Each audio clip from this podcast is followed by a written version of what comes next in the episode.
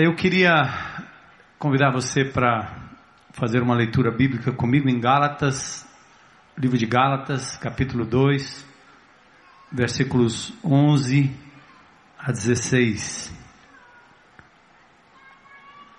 A carta do apóstolo Paulo à igreja da Galácia. Vamos ficar em pé para a gente fazer essa leitura aí juntos? Mudar de posição um pouquinho?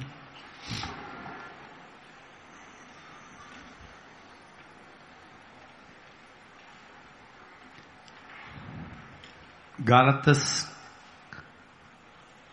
capítulo 2, versos 11 a 14. É uma cena muito interessante onde o apóstolo Paulo,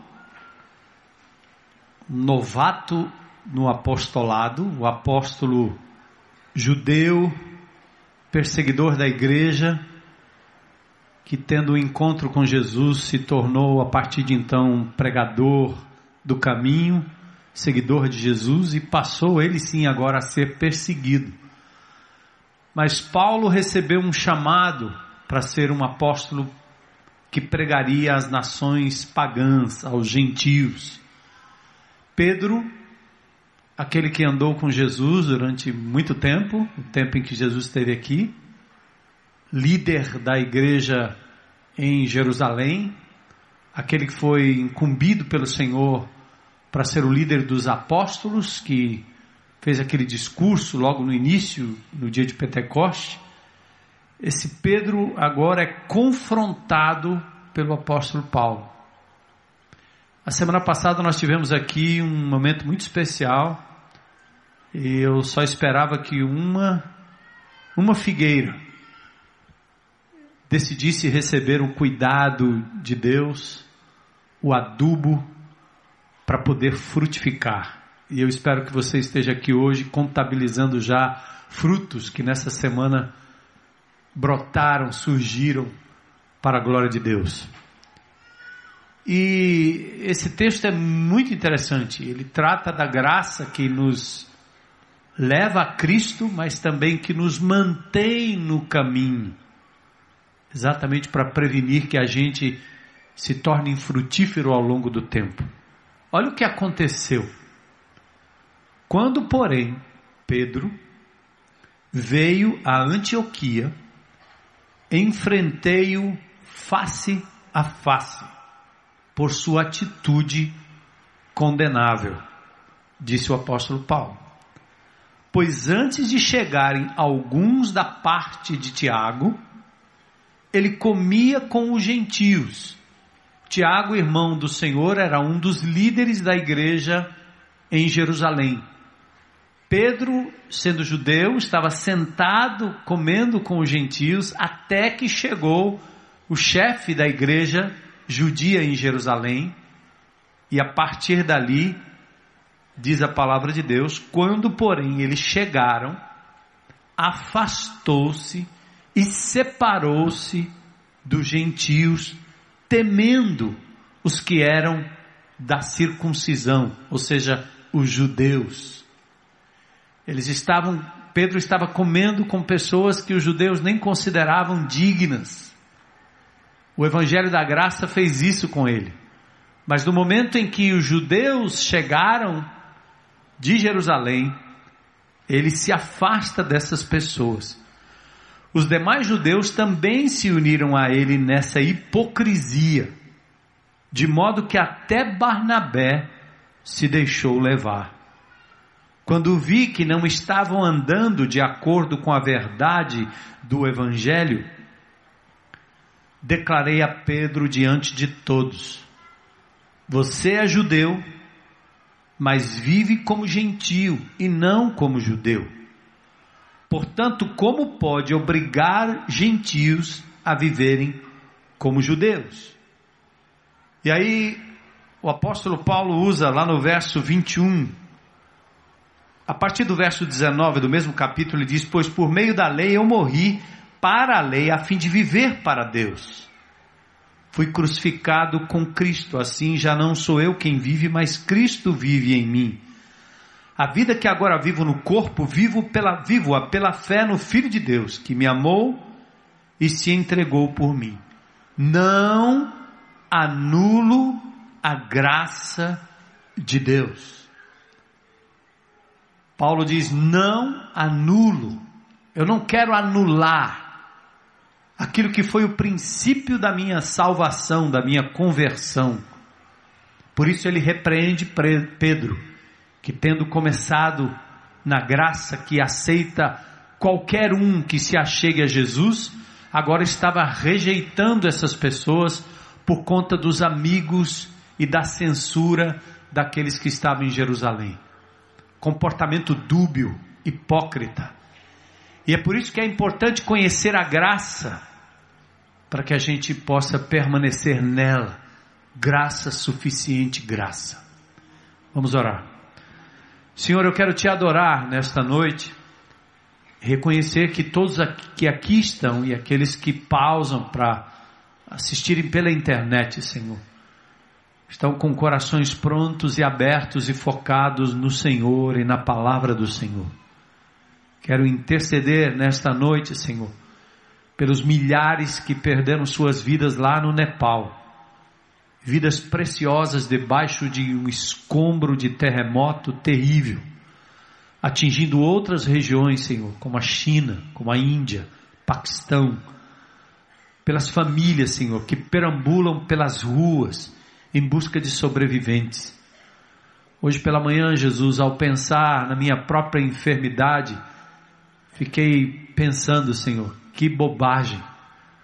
Quando nós temos tudo, estamos vivos, comparando com aqueles que sofrem a terrível destruição de um terremoto. Misericórdia daquelas famílias. Oro, Senhor, também por aqueles que estão sendo atingidos pelo vulcão lá no Chile, lá no sul. Vulcão, Senhor, que lança uma poeira tóxica, Senhor, que está chegando sobre o Rio Grande do Sul, sobre o Paraná, sobre Santa Catarina. Misericórdia daqueles que têm que evacuar suas casas, saírem correndo, procurando um lugar, Senhor, para se abrigar. Senhor, esses desastres todos estão debaixo do teu controle, mas nós pedimos misericórdia, Senhor. Misericórdia pelo desastre do nosso país, pela saúde da nossa, do nosso estado. Que, Senhor, tem números terríveis de pessoas que estão nos corredores, pessoas que estão sem assistência, pessoas que nos bairros estão sofrendo por conta da dengue. Misericórdia, Senhor, pois os bilhões que tem sido roubado, Senhor, por políticos inescrupulosos. São estes bilhões que estão faltando, Senhor, na ponta, para o simples, para o pobre, para os bairros mais carentes. Misericórdia, Jesus. Que a tua justiça, a tua santidade, teu poder haja com misericórdia sobre essas pessoas que sofrem. E que a tua justiça também, Senhor, faça retroceder a maldade no coração dos políticos, Senhor, que tomam conta de Brasília, tomam conta do Paço Municipal, tomam conta do Palácio da Abolição. Misericórdia, Jesus. Misericórdia. Quero orar pelo pastor Otoniel, que perdeu a sua amada esposa, a dona Tirza, Senhor. Homem de Deus, um ícone nessa cidade. Dá a ele consolo, conforto, Senhor Oro também pelo senhor Edizan, o pai da Manu, Senhor, que vai fazer uma intervenção cirúrgica amanhã, misericórdia. Oro também por aqueles que eu nem sei o nome, e o Rafael também, Senhor, a família do Rafael, jovenzinho que tirou a sua própria vida, Senhor, nesses dias. Misericórdia. Misericórdia daqueles que não têm esperança, Senhor. Misericórdia de nós, para que possamos compreender a plenitude, o alcance, a profundidade da tua graça agindo em nós. Faz isso, Senhor. É o que pedimos em nome de Jesus. Amém. Pode sentar.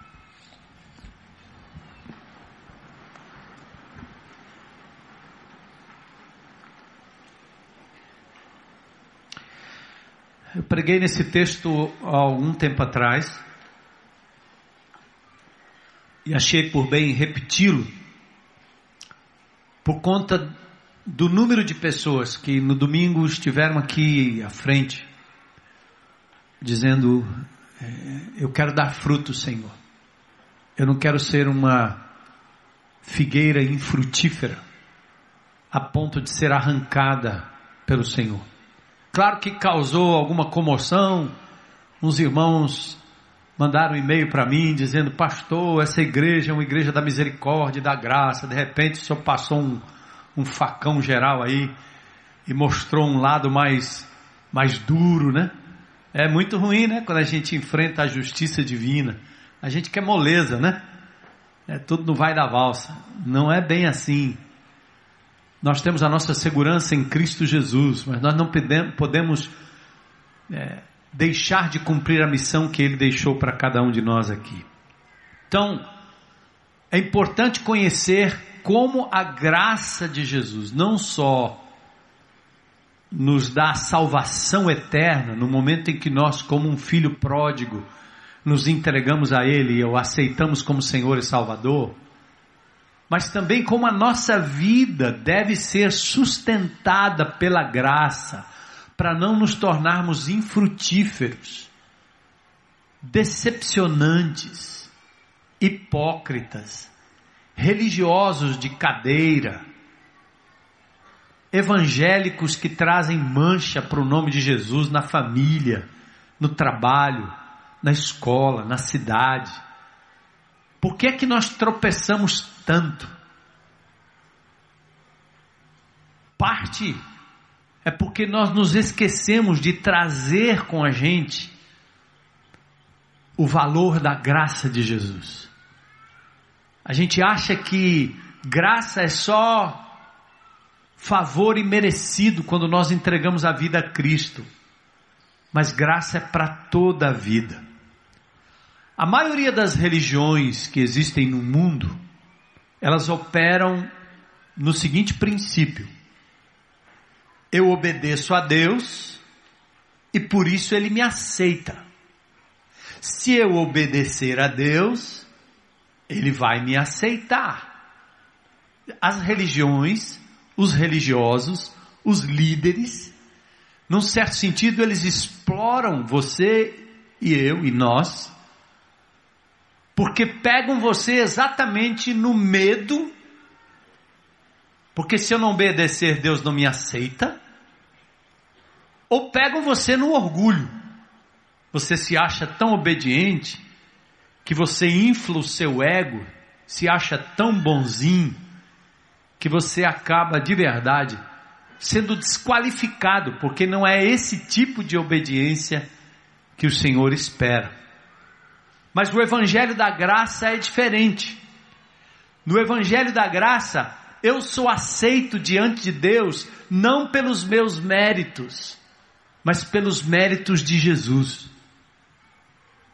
Ele foi o justo que pagou o preço que eu teria que pagar. Ele se doou na cruz no meu lugar. Ele se fez réu. Ele sofreu a condenação que deveria estar sobre mim. Portanto, eu sou aceito pelos méritos de Cristo e por isso, por gratidão, por reconhecimento de tamanha graça, aí eu obedeço. Eu obedeço a Jesus por amor, não por constrangimento. Mas no momento que eu perco de vista esse parâmetro da graça, graça é de graça. Custou um preço, mas foi pago por outro, não por você e nem por mim. Amém? Você entende isso? Então, essa graça é que me constrange a uma vida de obediência, não por obrigação, não por religiosidade, não para ganhar ponto, não para merecer, merecer uma bênção, não para ser curado de alguma coisa. Tem gente que acha que se fizer 10 dias de jejum, 30 dias de não sei o que, recebe uma graça. Isso é uma desgraça. Porque é uma manipulação em cima da sua vida e da minha vida. Jesus nunca me salvou achando que eu teria que fazer algo por ele, para receber dele a graça que é de graça. Poucos dias atrás morreu um grande empresário nessa cidade e eu me lembrei de um episódio. Logo que eu cheguei aqui nesse, nessa cidade, ele descobriu que eu estava aqui numa igreja, a igreja estava sendo conhecida na cidade, e ele queria que eu fizesse o casamento dele. E eu fui numa super casa. Eu entrei lá e a mulher veio falar comigo, e logo em seguida veio ele. A primeira pergunta que eu fiz: o senhor vai casar com essa mulher? Sim. O senhor já foi casado? Já. Cadê sua mulher? Eu não quero mais ela, eu quero essa aqui agora. E o senhor agora vai fazer o meu casamento. Eu disse: está enganado, não vou fazer seu casamento porque o senhor é casado. Essa união seria um adultério. Eu não tenho como fazer isso. Ele perguntou: quanto é? Quanto custa? Quanto você cobra? Aí quando ele viu que eu me levantei zangado, ele disse: Eu disse para você que esse pastorzinho aí não ia dar certo.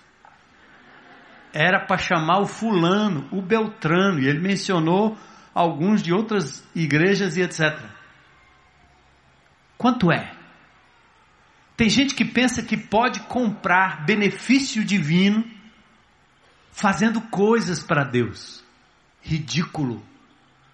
10 dias, 50 dias, 90 dias, uma novena, uma oração, 50 Pai Nossos, 10 horas de jejum.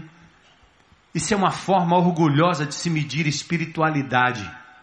Deus concede graça ao indivíduo que está numa cela, onde ele não pode fazer nada e dar nada. O Senhor é capaz de dar a ele muito mais do que nós, que dominicalmente nos sentamos aqui para adorar, que damos o dízimo, que pregamos a palavra. Isso é meritocracia. Não existe isso na graça. Jesus é maravilhoso. E Ele quer que você conheça essa graça, que não só te leva para o céu, mas te sustenta durante toda a vida. Cuidado, irmão. Se você tiver que orar, ore porque é bom fazer um zap zap com Deus. É bom bisbilhotar o Facebook divino. É prazeroso. Você entra na rede social e entra por prazer, ninguém te empurra. Você é atraído por coisas que você gosta. Nós precisamos ser atraídos pelo que o Senhor é, não por aquilo que Ele vai nos dar. É muito triste, eu contei já para vocês aqui, quando uma criança se aproxima do pai ou do avô e tudo que ela quer é o que você comprou na esquina para dar a ela. Ela espera você com o presente. Aliás, ela quer o presente, ela não quer você. Você representa um presente para ela. É muito triste, né, não? Mas é bom quando você dá um cheiro no papai, um cheiro na mamãe, um cheiro no velhinho, um cheiro no avô, e esse cheiro não tem cheiro de troco de nada. É simplesmente estar. Só que a nossa mente é contaminada por essa meritocracia, por essa cobrança. Se você fizer o bem, você ganha a salvação. Se você fizer boas obras, você ganha a salvação. 1 Coríntios capítulo 13 vira o capítulo da caridade. Porque caridade é você fazer alguma coisa em prol do próximo. E aí você ganha de Deus alguma coisa. Graça não é assim. Graça é de graça custou um alto preço, mas já foi pago, meu amigo. Esquece, Cristo já pagou o preço. Amém? Graça. Embora sejamos salvos, aceitos, obedientes, nós temos sempre um, uma mania, a gente volta para o setup anterior, né? Setup é uma palavra conhecida, né? É igual aquela coisa do. Eu, esse, esse, João é esperto, mas tem um João que é um João bobão, né? Aquele João bobo. Da última vez que eu preguei aqui, acho que eu trouxe um. Você empurra ele, ele volta. Você dobra ele, ele volta. Né? Eu chamava de João Bobo quando era menino. Você bate nele, ele volta para o mesmo canto, volta para o mesmo canto. É assim. Nós somos assim. Apesar de toda a graça divina, parece que o velho Armando, ele tende a voltar naturalmente. Eu me esforço para fazer o que é certo, mas para fazer o que é errado é facinho demais. Criança é assim, já viu? Não precisa ensinar, não demora muito. Ela vai fazer o que você disse exatamente para não fazer. Ela sabe. Parece que tem um modo default, um modo de um setup original. E que a graça de Jesus entra exatamente para nos manter firmes e fiéis naquilo que é a vida em Cristo, o caráter de Cristo. Por isso Paulo diz aqui nessa epístola: vivo agora não mais eu, mas Cristo vive em mim. E a vida que eu agora vivo, eu vivo pela fé no Filho de Deus. Por isso Jesus diz: seja feita, porém, a tua vontade, não a, a minha vontade. Então, desse modo, a graça não apenas nos salva, mas ela nos sustenta.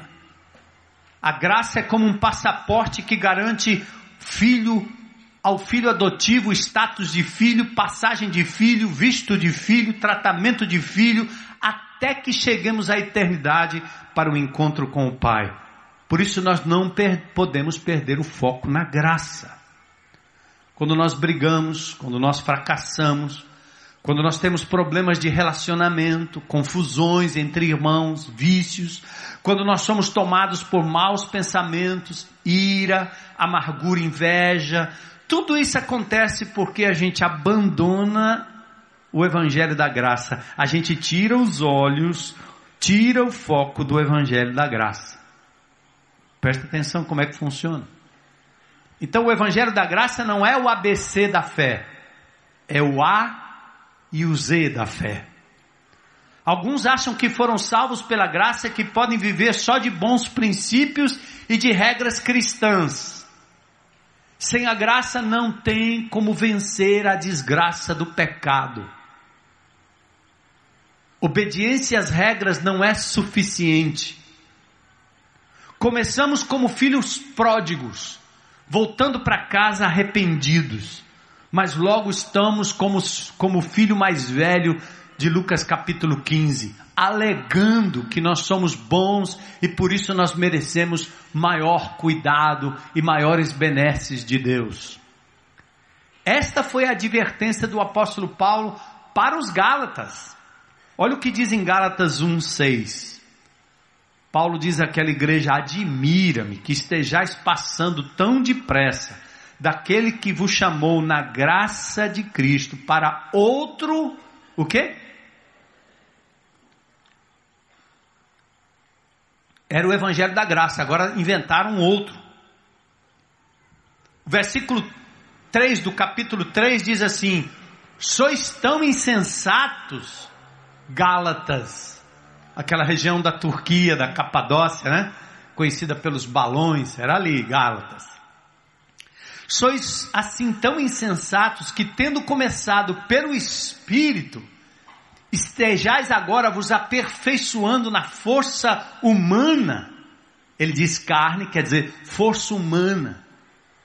Como é que você se entregou a Jesus? Foi uma obra do Espírito e agora na sua caminhada cristã você diz: Deixa comigo, eu faço por onde, deixa que eu cumpra a regra, deixa que eu sou bom, deixa que eu consigo, deixa que eu tenho a força, é tudo que você pode. É exatamente o que ensinam esses cursos de autoajuda que acaba tentando descobrir e fazer com que você descubra que em você há algo de bom e em você há um Deus, você é o próprio Deus e você vai conseguir. É só mentalizar, meu amigo. Faz força aí que dá certo.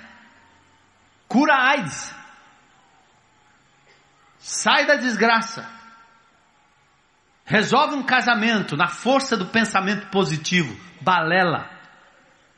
Você consegue alguma coisa por algum tempo, mas nada é definitivo se não for pela ação divina agindo em nós e através de nós. Isso é graça. Então Paulo diz aos Gálatas: como é que vocês começaram acreditando que o Evangelho poderia livrá-los da condenação eterna sem o cumprimento da lei. E agora vocês estão misturando evangelho, Jesus, com lei de Moisés? Guarda o sábado. Ah, se eu não guardar um sábado, eu perco a salvação. Ah, se eu comer carne naquele dia, eu perco a salvação. Ah, se eu não fizer tal coisa, eu perco a salvação. Ah, se eu não me benzer, eu perco a salvação. Ah, se eu não orar tanto tempo, eu perco a salvação. Ah, se eu não repetir tal coisa, eu perco a salvação. Como assim? Quando Deus lhe adota como filho, filha, Ele jamais te deserdará. Ele jamais te devolverá. Jamais te mandará embora. É graça e é de graça. O Evangelho da Graça estabelece algumas coisas claras. Primeiro, quem Deus é. Ele é santo e é soberano Criador. Quem nós somos?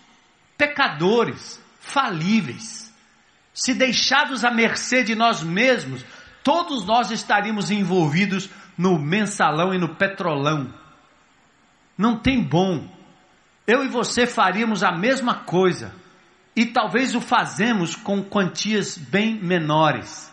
A desgraça que está acontecendo em Brasília acontece no nosso estado, na nossa prefeitura, na nossa esquina e em muitos dos nossos próprios negócios. Porque sem Jesus, amigo, não tem bom. Não tem bom. A graça estabelece claramente que a gente não presta. O canto até parece estranho.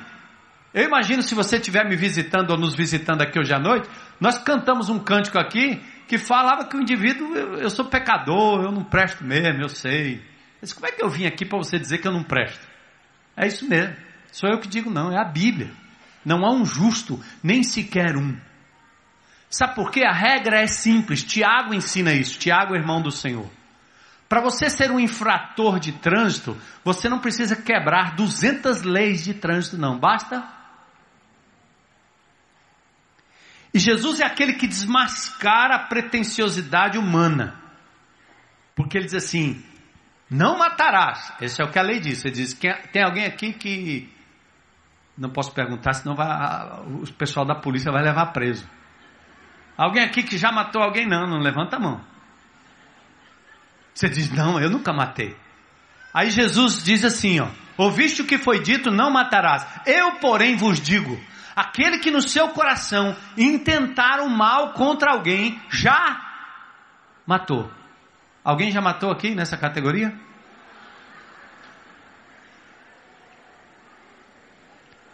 A lei diz: não adulterarás. Você diz, não, eu sou fiel à minha mulher, depois daquele momento que eu fiz aquele voto, está tudo resolvido, sem problema. Jesus disse, eu porém vos digo, qualquer que no seu coração intentar maliciar, desejar uma pessoa do sexo oposto ou igual, já adulterou. Não vou pedir para vocês levantarem a mão. Porque senão a mulher do lado vai confundir isso com a lei, né? Ops! Escapa ninguém. Mas quando a gente esquece o evangelho da graça, percebe? Nós começamos a andar na vida como se nós fôssemos inteiros, íntegros e bons o suficiente. Não precisamos de Jesus para sustentar, só para nos salvar. Porque a partir daí, eu me garanto. Outra coisa que a graça nos ensina é que nós matamos o filho. A graça ensina que Jesus foi sacrificado por nós e que nós merecíamos a morte, mas o que Deus nos deu, adoção e vida em seu filho. Lutero disse: a verdade do Evangelho é o principal artigo de fé da, da, da de fé cristã. Temos que vivê-la, ensiná-la e praticá-la. Por que precisamos do Evangelho?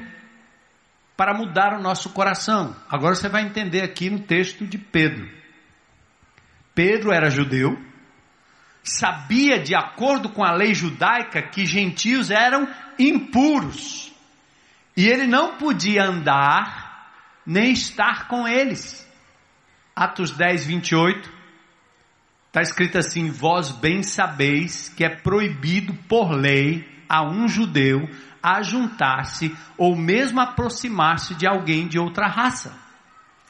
Hum. A lei dizia que judeu não podia se misturar com aquele que não fosse judeu ou prosélito. Mas Pedro foi convertido pelo evangelho da graça. E o evangelho da graça mudou o coração dele. Ele agora não apenas estava no meio dos gentios, mas ele estava comendo com eles. Por isso Jesus era censurado todo o tempo, ele era chamado de comilão e beberrão. Por quê? Ele estava no meio das pessoas que eram consideradas escórias da sociedade. Não eram as, as pessoas boas, escolhidas a dedo. Jesus andava no meio de publicanos, pecadores, prostitutas. Pedro não podia se aproximar daquelas pessoas, mas um dia ele teve uma revelação sobre o Evangelho da Graça. Seu coração mudou. Ele não apenas estava agora sentado com os gentios, ele estava comendo com eles. Deus falou ao seu coração. Mas o coração de Pedro agora sentado com os irmãos gentios sem constrangimento. Mas com o passar do tempo, Pedro voltou à religiosidade judaica e aos velhos costumes da lei. Quando os irmãos judeus se aproximaram com todo aquele paramento, com todo aquele legalismo, Pedro voltou à discriminação, voltou aos velhos conceitos do racismo e o seu coração estava novamente dividido. Gente, preste atenção nesse ato e nessa cena, por favor. Pedro, judeu que não se aproximava de ninguém gentil, mas quando conheceu o Evangelho da graça, seu coração mudou e ele entendia que o Senhor aceitava todos, sem discriminação de raça, de cor, de gênero, de sexo. E Pedro passou a conviver com as pessoas. Mas não demorou muito, ele tira o foco do Evangelho da Graça e o que, que ele faz agora? Começa a discriminar. Começa a voltar ao velho racismo, sua xenofobia, velhos conceitos. Então Paulo confronta Pedro. Ele diz assim: quando, porém, vi que não procediam corretamente, segundo a verdade do Evangelho, segundo a graça. Então, atentem comigo aqui. Paulo não olhou para Pedro e diz assim: Pedro, você está com atitude racista, rapaz. Isso não é a vontade de Deus. Pedro, você agiu com preconceito. Isso é contra a lei de Deus, Pedro. Você não sabia, não? Observe o que Paulo disse. Paulo disse: Pedro, você não está andando de acordo com o Evangelho, você está ignorando o princípio da graça, você tirou os olhos de Jesus, Pedro, por isso você está fazendo o que você está fazendo. Como isso é importante? Paulo poderia ter dito assim: Pedro, para de ser racista, meu. esta não é a vontade de Deus, para de mentir. Deus não gosta, você vai ser castigado. Para de dissimular, de disfarçar. Isso é coisa feia, isso é coisa de crente. Isso é o que muitas vezes os pais falam para os filhos, os amigos falam para os outros, né? Isso é coisa de crente. Não pode. Coisa feia. Isso poderia ter feito algum efeito em Pedro na hora, mas isso não iria mudar o coração de Pedro. Pedro, na sua mente, conhecia o Evangelho da graça, que o fizera abandonar tudo para seguir Jesus. Abandonar inclusive o preconceito judeu, mas depois que alguns amigos chegaram de Jerusalém, ele tira o foco desse evangelho e começa agora a ter um comportamento diferente. Pedro na sua mente conhecia, mas não demorou muito, o seu coração se rendeu, agora presta atenção, ao desejo de agradar as outras pessoas. O desejo de não ser censurado, de ser aceito. É aquela busca desesperada por amor e por aceitação que nos fazem mentir, que nos fazem ser o que nós não somos. Eu quero ver se daqui uma ou duas semanas eu toco nesse assunto mais claramente. A razão que nós não conseguimos ter um encontro genuíno com o Pai eterno é porque nós nos desfiguramos. Você assumiu desde pequeno, através da sua família, dos seus amigos e da sua criação, comportamentos que não têm nada a ver com você. Alguém lhe obrigou a ser o machão quando você não precisava ser o machão. Alguém lhe obrigou a ser violento e irado quando você não precisava ser irado. Alguém lhe obrigou a colocar no seu coração ódio quando você não precisava ter ódio. Muito do que nós somos não tem a ver com a imagem e semelhança de Deus na qual fomos criados. Mas a vida vai deixando marcas e mudando o nosso comportamento. Eu tenho um grupo de relacionamento de amigos que gostam de off-road. Mas é incrível como eles gostam de falar da maldita ou bendita, seja lá o que for, cerveja. Tem que ter cerveja. Cerveja não combina com automobilismo. Cerveja não combina com rally, porque quem dirige não pode beber. Mas eles não fazem isso porque gostam daquela coisa gelada horrível. Só é gelado, o resto não tem gosto de nada. Só é gelado. Mas você é levado. Se, se você sentar numa roda e não tiver, não tem alegria. Eu estou no meio dos amigos, se não tiver o uísque, não tem alegria. Meus amigos descrentes, eles agem assim. Se eu disser que eu saí com a minha mulher e fui fazer uma aventura com a minha mulher no meio do mato, eles dizem, você está doido? No meio do mato você não leva a sua mulher, leva a outra. Ou ninguém. E você começa a ser forçado pelo comportamento dos outros a adquirir um comportamento que não é seu. Você é rejeitada como mulher, tem que se tornar sexy. Você é rejeitada como mulher, tem que fazer tudo quanto é máscara para tentar mostrar outra coisa que não é você, que você não, você não acredita que você é bonita aos olhos de quem? Deus? Eu tô lá ligando para Deus me achar bonita. Eu quero é me casar. Quero é ser feliz. Eu quero é ter um companheiro. Eu quero, eu quero viver. Eu quero fazer sexo. Deus não vai resolver meu problema. Ha. Acontece que quando você se desfigura ao ponto de buscar o amor das pessoas em lugar do amor de Deus, você vira um objeto de desejo. Você vai ser usada e usado. Hoje pela manhã eu conversava com dois jovenzinhos aqui, depois de. Eu não posso falar isso, senão os médicos vão pegar no meu pé. Apesar de estar doente, eu joguei bola. 5 horas da manhã. Aí quando terminou e tal, eu acho que acaba saindo e soltando os broncos, né?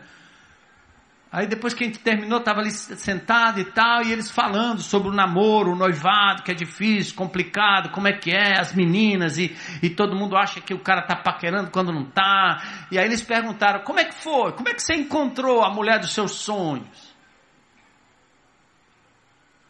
Eu não sei, eu acho que eu fui atropelado no meio do caminho, perdi a noção de tudo que eu achava que era uma mulher perfeita. Porque eu achei uma mulher que não tinha aparência física na época, não era das melhores, dos melhores perfis que eu estava acostumado, porque o mundo dizia que era assim, só presta quem tem aquele perfil.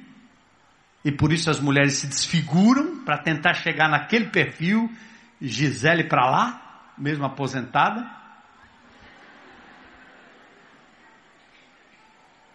E aí eu achei uma, uma com cara de penteca, vestidão lá longe, cabelo no meio, aqui embaixo assim. Não bebia, não fumava, não transava. Cara, pensa esse negócio chato.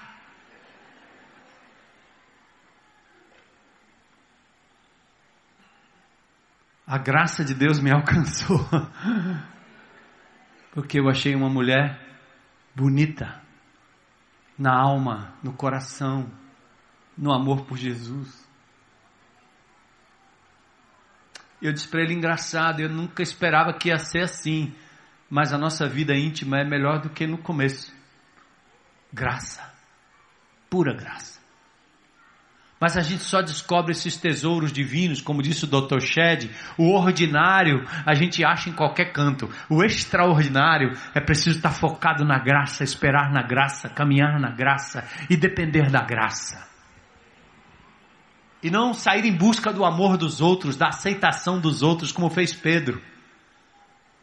Cara, eu estou aqui fazendo um negócio, eu vou ser censurado. Paulo não queria saber disso. Não interessa quem é você, se você chegou, você vai me censurar. Eu não estou aqui para lhe agradar, estou aqui para agradar o Deus de toda graça.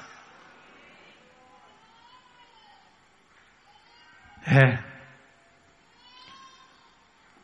Exemplo, presta atenção. Por que, que você se compara tanto com as outras pessoas, hein? Eu queria ser como fulano, ó. Ah!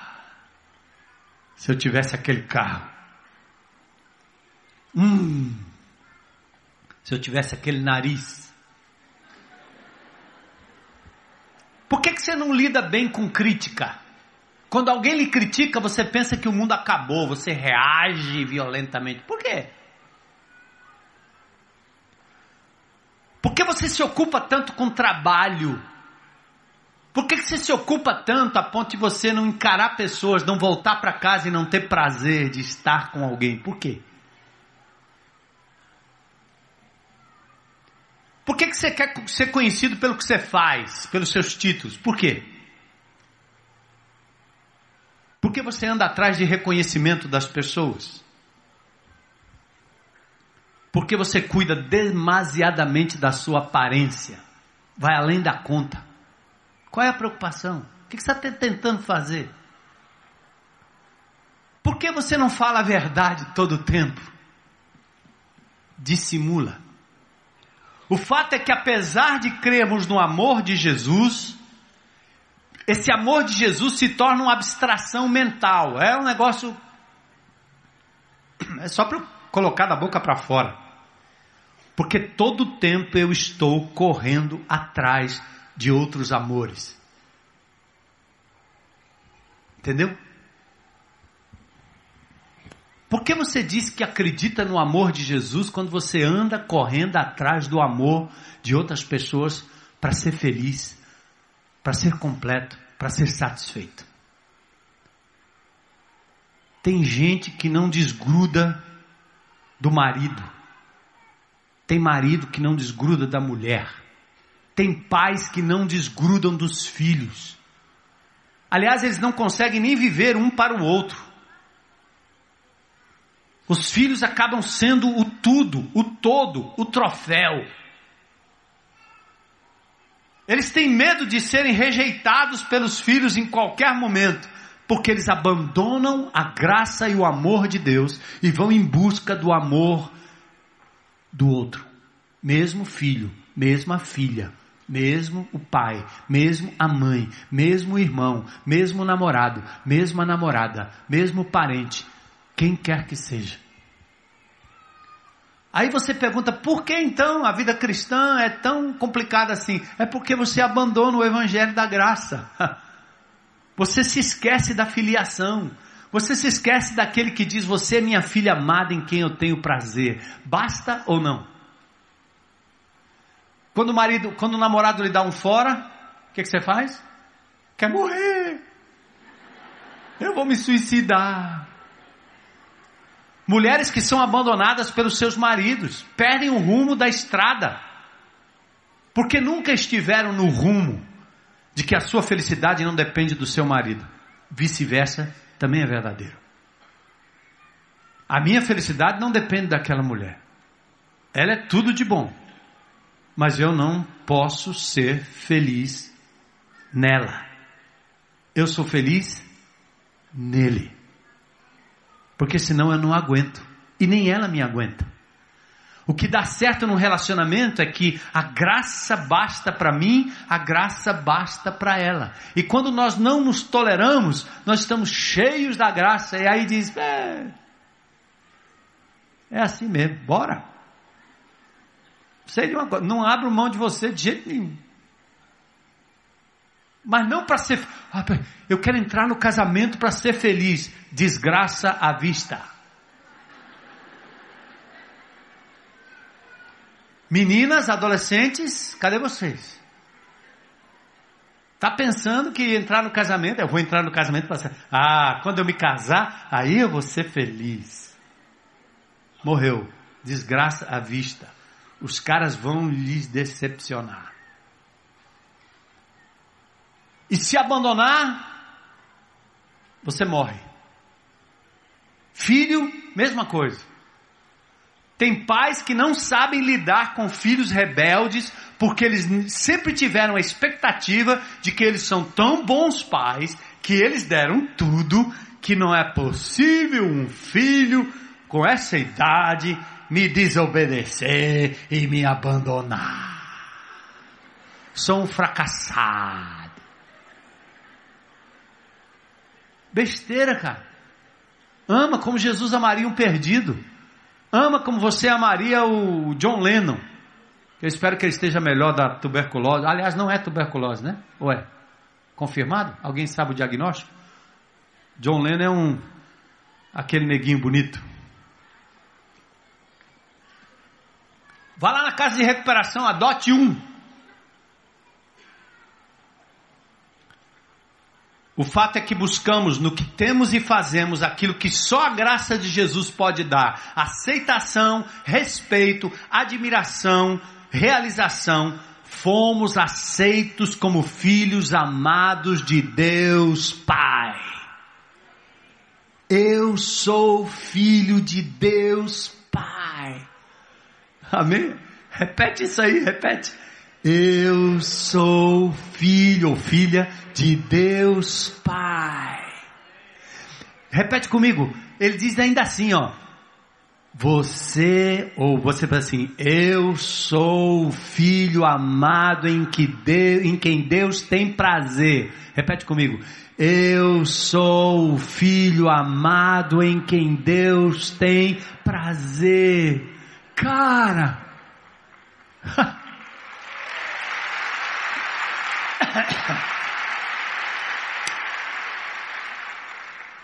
E aí você vai levando, todo dia. É por isso que esse negócio de mapa tem uma palavra-chave, chama-se encontro. Encontro. Hoje de manhã, hoje à noite, passei a noite em claro e tosse para lá, e tosse para cá, e tosse para lá, e tosse para cá, e tosse para lá, e tosse para cá. Aí fui ler a palavra de Deus, fazer meu mapa de madrugada, e eu fiquei pensando, rapaz, eu tô tossindo, os caras do Nepal estão debaixo dos escombros, não tem mais ninguém tossindo lá. Eu estou vivo. Deus me deu a graça de estar vivo aqui tossindo. Ha! Obrigado, Jesus. O Senhor me ama, o Senhor me mantém vivo, isso não é nada. Diante de tanta desgraça que a gente vê por aí, Senhor, será que eu não sou capaz de adorar a Deus pelo que eu tenho e não pelo que eu preciso ter ainda?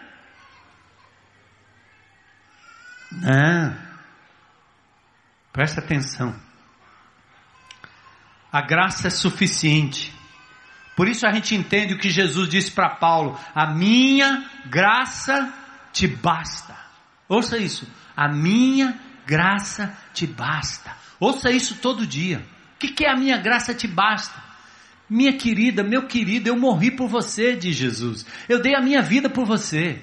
Você é filha e filho amado. Não corra atrás da aceitação das pessoas.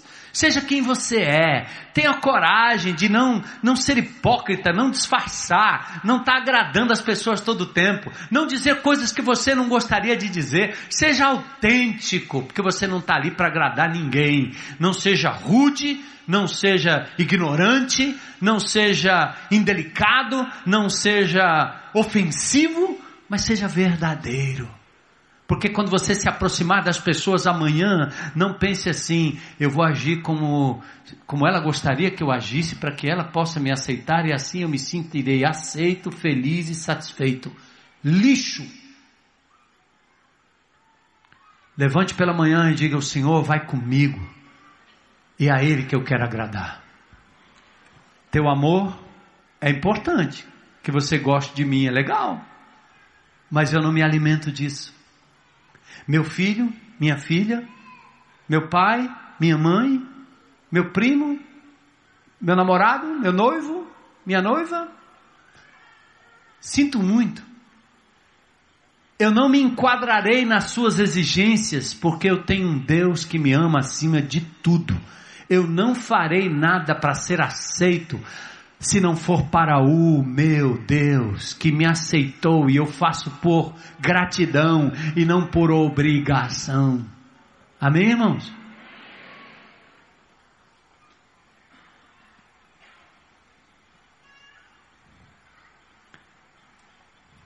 Reforma moral não funciona. Pois o coração humano, humano só muda se ele crer e praticar o evangelho da graça. Por isso Paulo disse: Eu já estou crucificado com Cristo. Sabe o que é? Paulo sabe dos desejos dele. Ele sabe dos desejos humanos. O velho homem está pendurado aqui. O bicho fede, mas ele vem junto com a gente. Todo dia ele tenta. Todo dia ele quer reagir, como meu pai reagiria, como minha mãe reagiria, como eu reagiria quando eu não tinha Jesus. Ele vem. Nossa, pai. Só que nessa hora Paulo diz o quê? Já estou crucificado com Cristo. E diz o quê? E agora vivo não mais eu, mas o que, que é? O caráter de Cristo é que vai vazar através de mim. Amém? Esse é o Evangelho da Graça. Observe o que Paulo disse: quando, porém, vi que não procediam corretamente segundo a verdade do Evangelho. Pedro, você não está andando de acordo com a verdade, você está ignorando a graça, Pedro. E aí, como o Evangelho muda o nosso coração? Para a gente ir para o último ponto. Como é que o Evangelho, como é que a graça muda o meu coração? Como é? Primeiro você vai descobrir quais são os ídolos do seu coração. Seu coração aí tem um trono. Tem alguém assentado aí. Bota lente. Faz aí um ecocardiograma espiritual e você vai achar uma cadeirinha, doutor Fernando ajuda a gente aí. Vamos fazer um ecocardiograma espiritual, certo? Zoom no teu coração, tem uma cadeira aí. A pergunta é: quem está sentado nela? Quem está no trono da sua vida? Quem é teu ídolo? Quem comanda? Lutero escreveu assim na exposição aos Dez Mandamentos. Ele fala sobre o tratado das boas obras. Ele diz assim: dizer que somos salvos e que devemos viver pelo Evangelho da Graça, que mostra a suficiência de Cristo, é o mesmo que foi dito no Velho Testamento, lá em Êxodo 20: Não terás outros deuses diante de mim. Ouviram, igreja? Ouviu, igreja? Mesmo os dez mandamentos começam desse jeito. Não terás outros ídolos, outros deuses sentando no seu coração.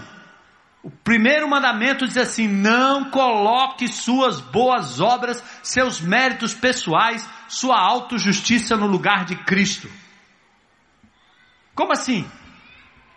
Quando você vive em função da aceitação e do reconhecimento de, de outros, o que você faz para ser aceito ou agradar os outros, ignora o que Jesus já fez por você e faz com que o seu mérito atraia a recompensa de outros. Você e os outros assumem o lugar da sua vida ou da vida de Cristo na sua vida. Isso é idolatria. Você idolatra seu patrão, seu amigo, seu filho, seu pai. Tem gente aqui que tem filho como ídolo, marido como ídolo, mulher como ídolo, pai como ídolo, mãe como ídolo.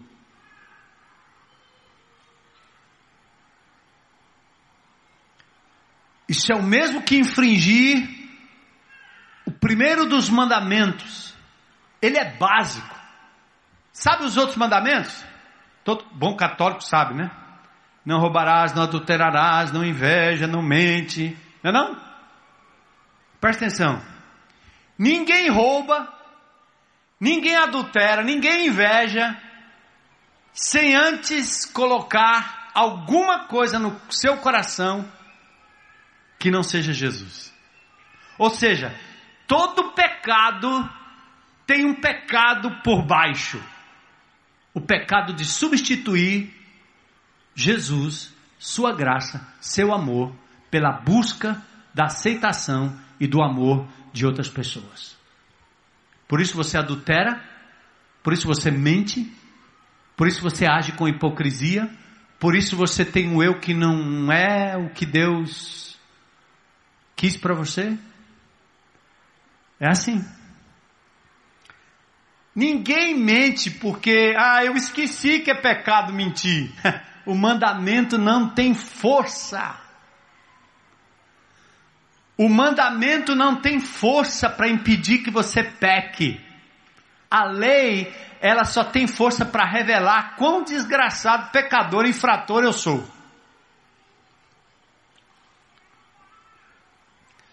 Saber que adultério é pecado, eu sei. Por que o cara adultera? Se ele sabe, esqueceu a lei? Ah, eu adulterei porque eu esqueci essa lei aí, ó, pastor. Safado. Esqueceu nada. Ninguém adultera porque esqueceu da lei.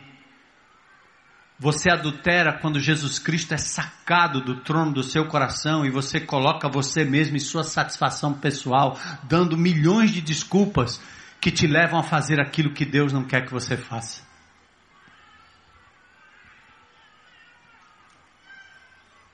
Você não mente porque esquece que é pecado mentir e que é do diabo e que o diabo é o pai da mentira. Mas você mente para não ser rejeitado, você mente para não ser reprovado, você mente para não perder sua significância. Com isso, trocamos o amor de Jesus pelo amor e aceitação dos outros. Isto é idolatria. E você anula a graça de Deus. Há pais e mães que se dão tanto aos filhos em busca de realização pessoal e talvez em busca de recompensa futura. São o que são pelo filho, pelo marido, pela namorada e com isso colocam estes no lugar dele, por quem vale a pena viver, o Deus que nos ama incondicionalmente.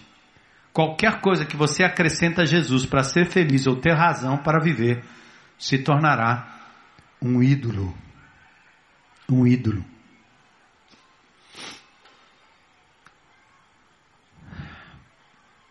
Há uma forma moralista de tornar as pessoas direitas e honestas. Menino, não minta que Deus castiga.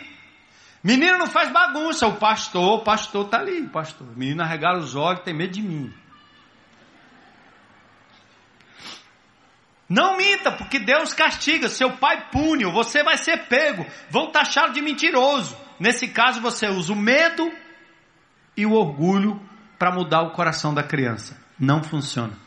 Você dobra o coração, mas você não derrete o coração. Você quebra o coração, mas você não quebranta o coração.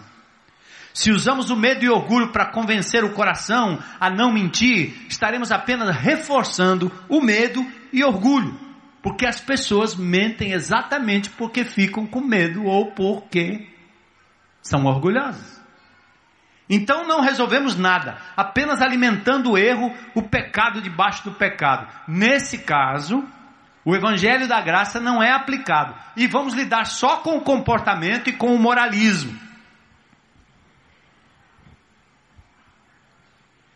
A graça de Deus tira a necessidade de ídolos do meu coração. Faça um voto ao Senhor. Diga hoje à noite em nome de Jesus eu quero tirar os ídolos do meu coração. Eu não quero permitir que nada assuma o lugar do amor de Deus, da pessoa de Deus, do, do, prazer em Deus, da felicidade que eu encontro em Deus, da suficiência de Deus na minha vida.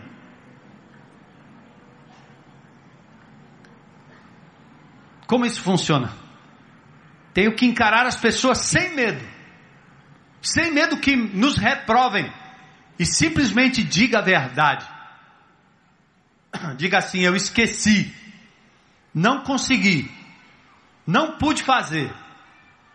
Posso não mentir por medo de ser flagrado. Fale a verdade. Comece nas coisas pequenas. Tenho que ser convencido pela graça. Não tenho que dizer o quanto sou mal mentiroso. Por que mentir se tenho a aprovação de Jesus? Coloca a sua mente nas coisas do alto. A solução da graça é olhar para as coisas e pessoas com essa perspectiva. Você olha para elas e diz assim: vocês são interessantes, mas vocês não são a minha vida. Dá para você dizer isso?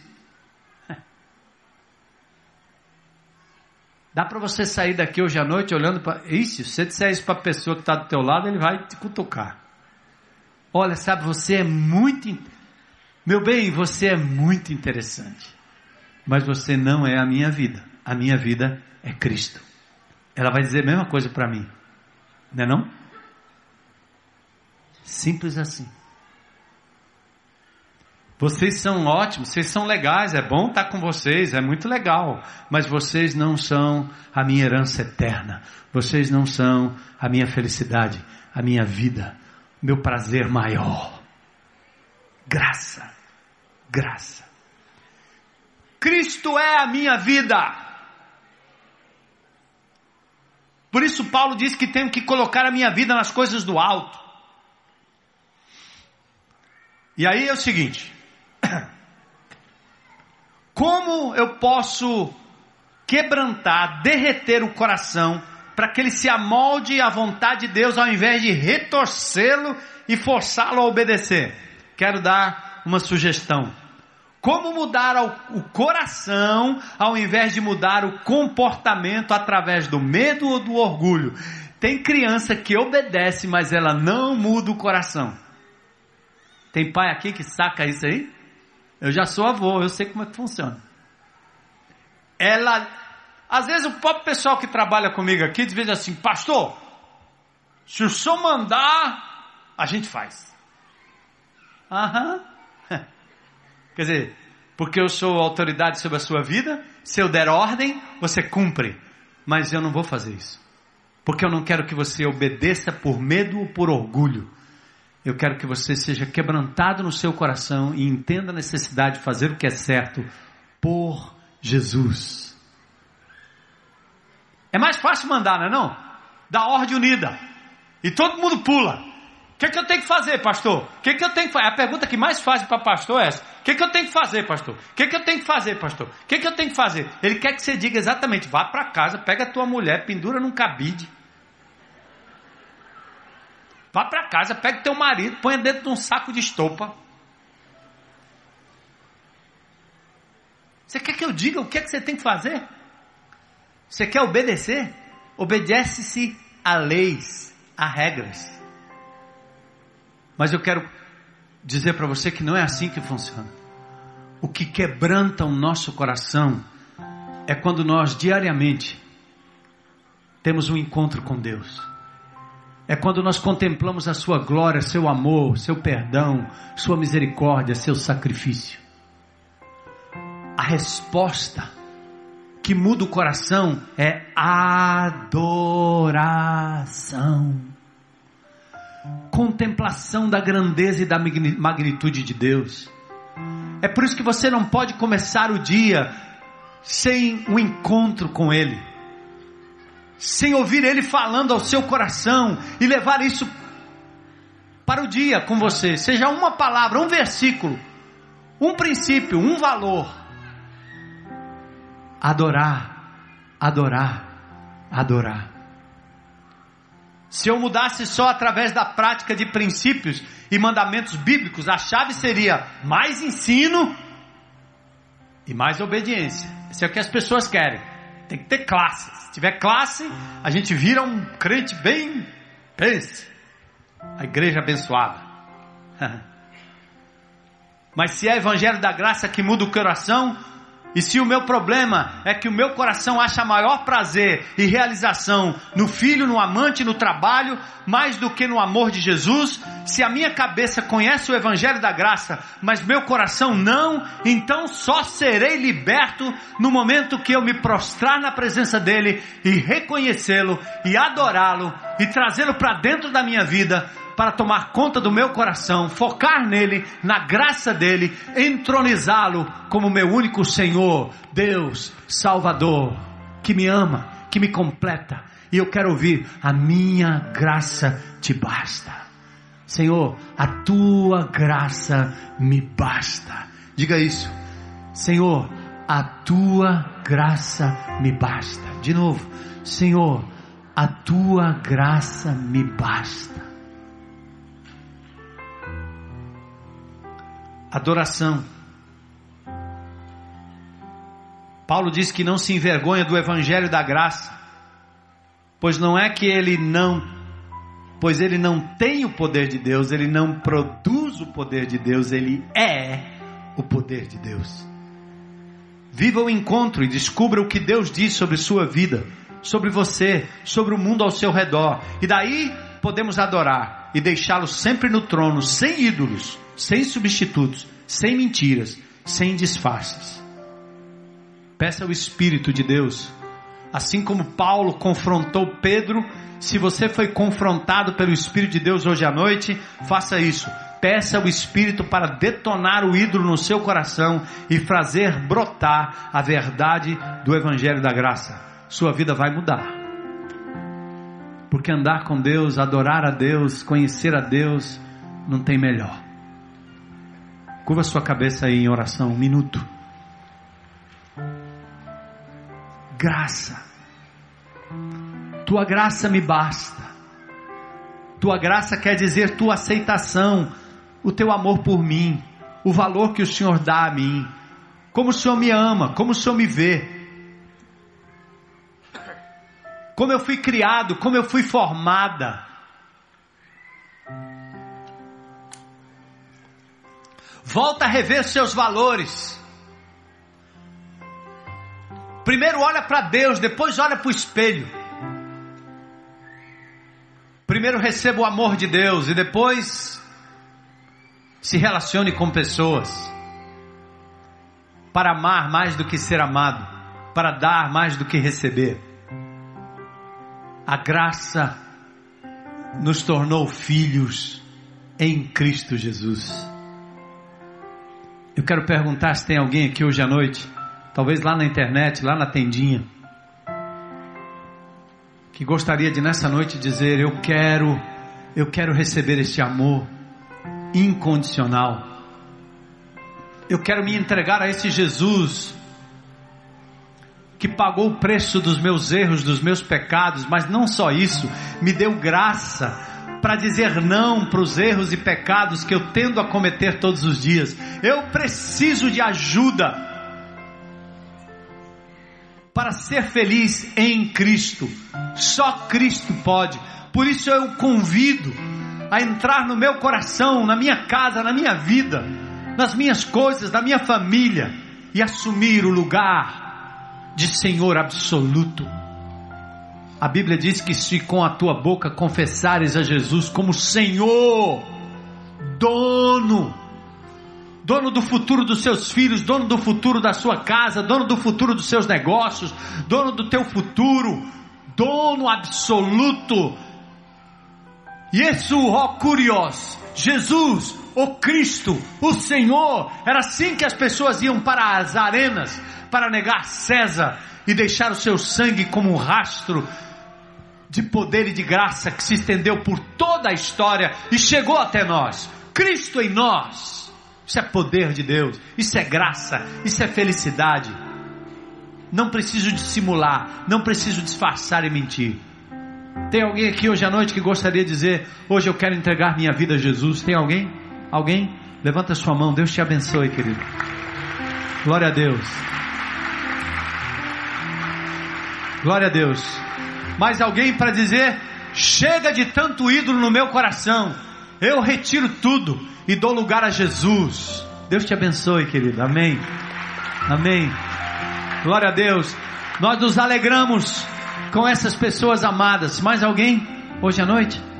Glória a Deus, cara. Deus te abençoe. Deus te abençoe. Amém.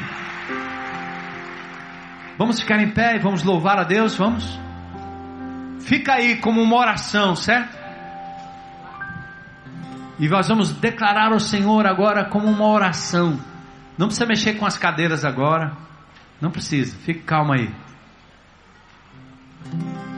Vamos adorar ao Senhor. Adorar. Louvar é uma forma de adorar.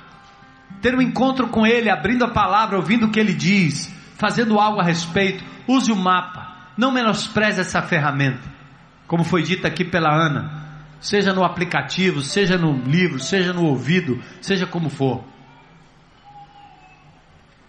E eu queria que você, crente em Cristo Jesus, hoje à noite saísse com essa palavra ecoando nos teus ouvidos. A tua graça me basta. A tua graça me basta.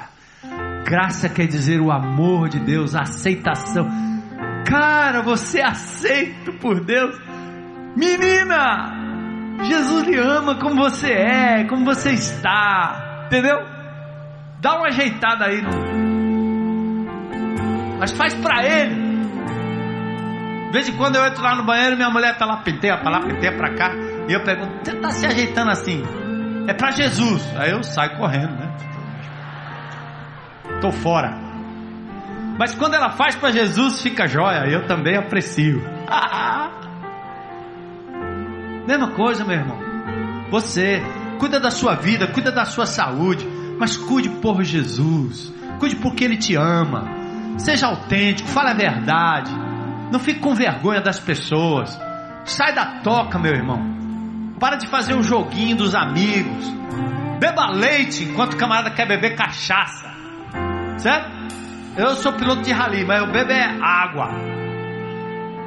É água. E Deus vai ganhar a prova quando não tem nem como. Deus abençoa. E aí eu bebo o que, que você vai querer? Água. E na hora de comer, folha. Como assim?